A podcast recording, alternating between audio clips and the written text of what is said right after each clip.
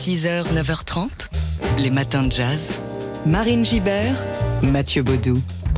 Ce mardi marque les 30 ans de la disparition de l'un des plus grands cinéastes du XXe siècle qui a laissé une empreinte indélébile dans notre imaginaire collectif. Il s'agit de Federico Fellini.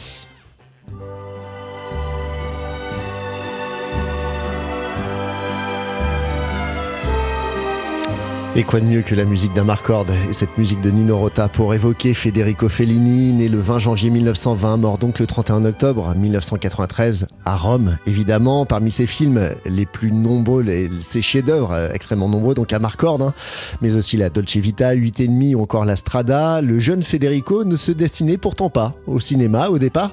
Il se fait connaître pour son humour et son irrévérence en tant que journaliste et dessinateur de presse satirique, puis il devient scénariste. Il prend goût à la fabrication des films, heureusement pour nous.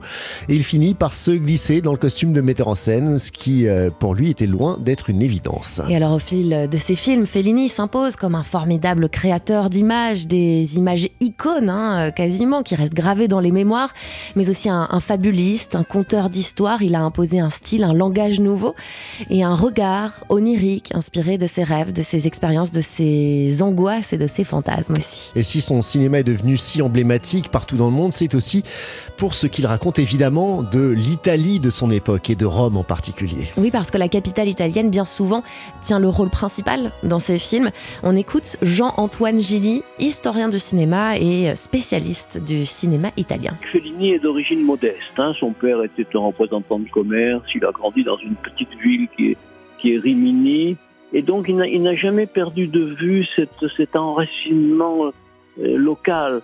Et ensuite, la découverte de Rome, il l'a fait en ayant les yeux de quelqu'un qui arrive d'un ailleurs et qui soudain ébahit devant la splendeur de Rome. Dans, Roma, Roma de Fellini, c'est un, homme de province finalement.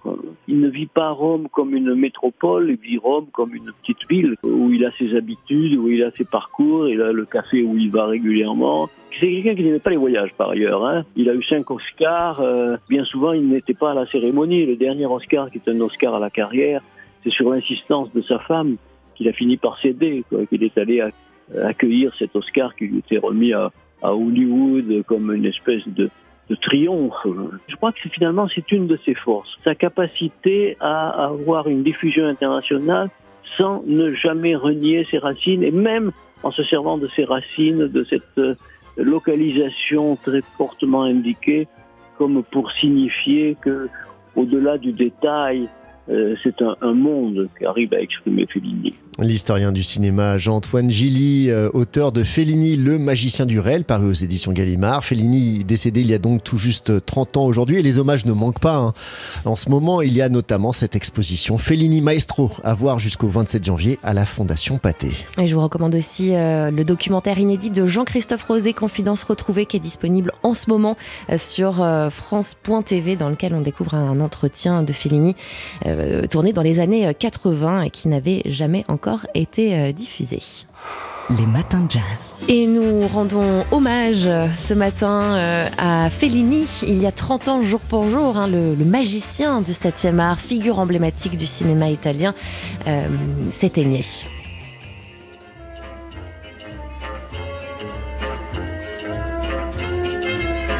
Vous avez reconnu Oui. La Dolce Vita? Et eh oui, Fellini mort le 31 octobre 1993 à l'âge de 73 ans. Il laisse derrière lui une œuvre prolifique, euh, auréolée de scandales aussi.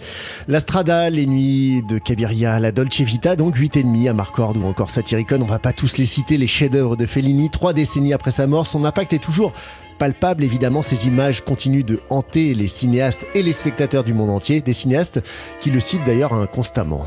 Mais Fellini ne serait sans doute pas tout à fait Fellini sans le couple mythique qu'il a formé avec son grand complice, le compositeur Nino Rota, dont vous entendez la, musique ici.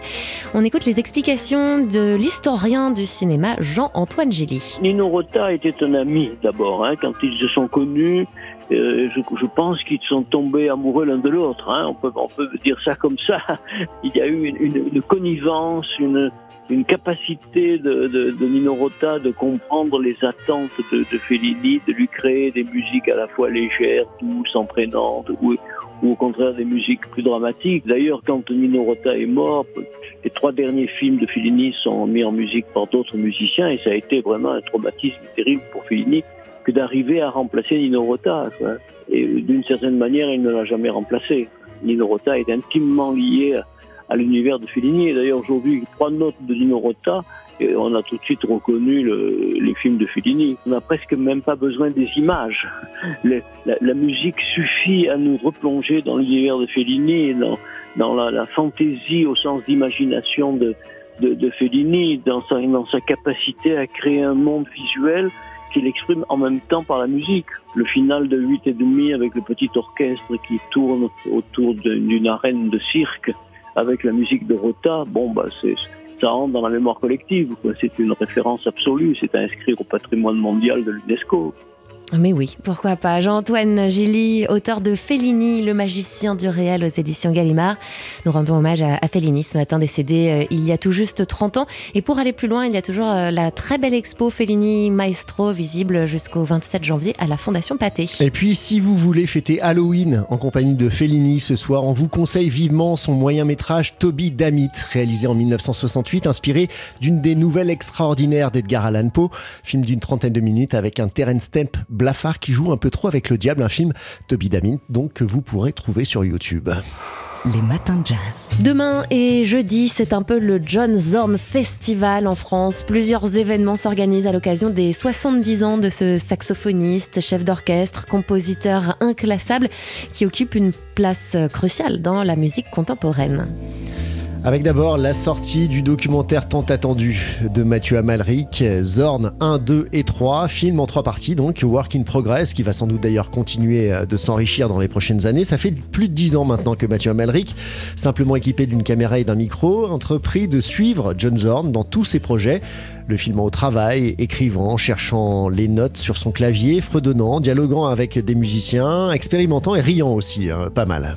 Depuis euh, demain, ces trois heures de film vont donc euh, sortir dans les salles obscures, trois heures pendant lesquelles on, lève un peu le voile sur ce personnage énigmatique et discret, mais euh, néanmoins charismatique et, fédérateur qui emporte autour de lui une foultitude d'artistes, de musiciens. Alors certains l'imaginent en grand gourou de la composition de l'orchestration.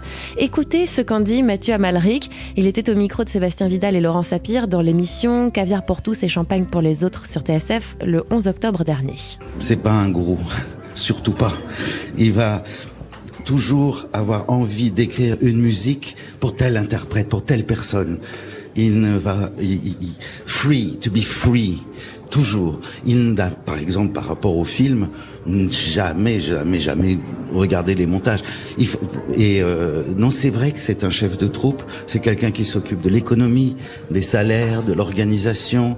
Euh, c'est ce qu'il dit. Un musicien, c'est quoi aujourd'hui? C'est de, de composer, d'improviser, euh, de mettre des gens ensemble, et, et tout ça vraiment dans une joie assez impressionnante.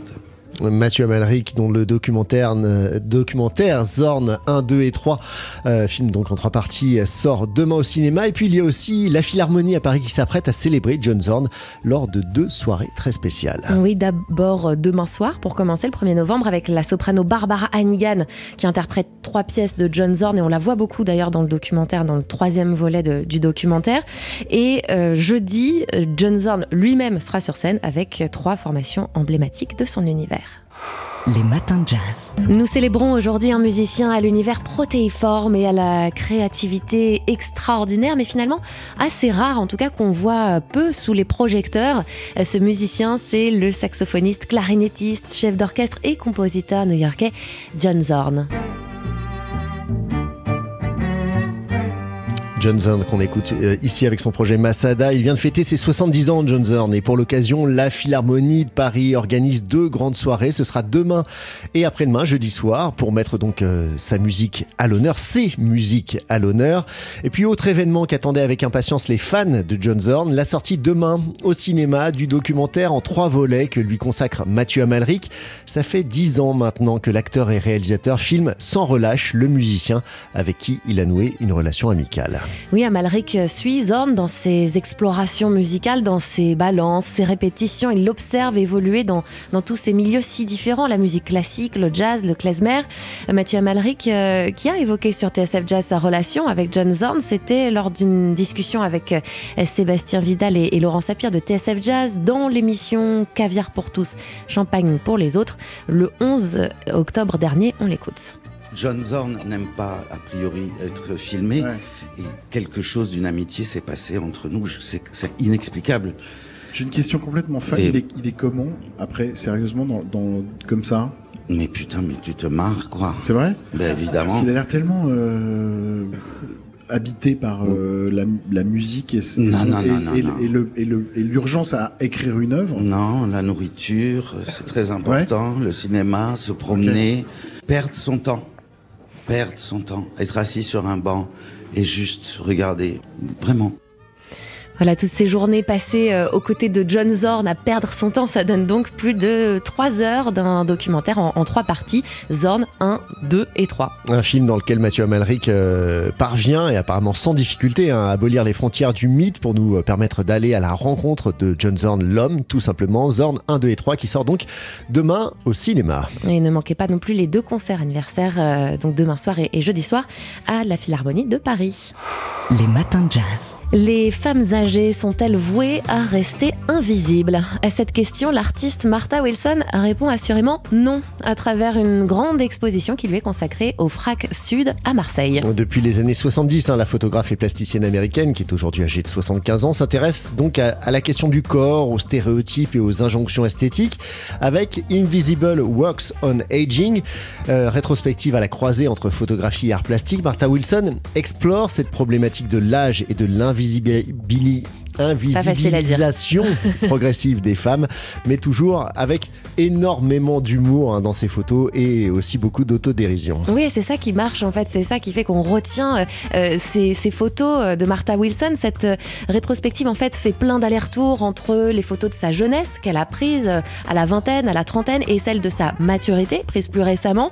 Son visage devient par exemple un masque qu'elle vieillit outrageusement, alors même que euh, au moment où elle prend la photo, elle a 28 ans seulement. Un portrait fantasmé qu'elle va confronter ensuite 50 ans plus tard à son image réelle euh, de femme âgée, les cheveux plaqués en arrière, le sourire euh, toute dent dehors, qui est clairement pas à son avantage.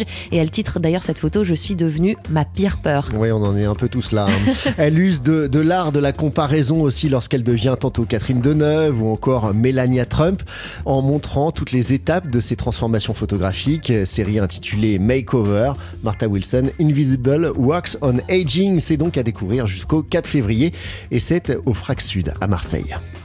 Les matins de jazz.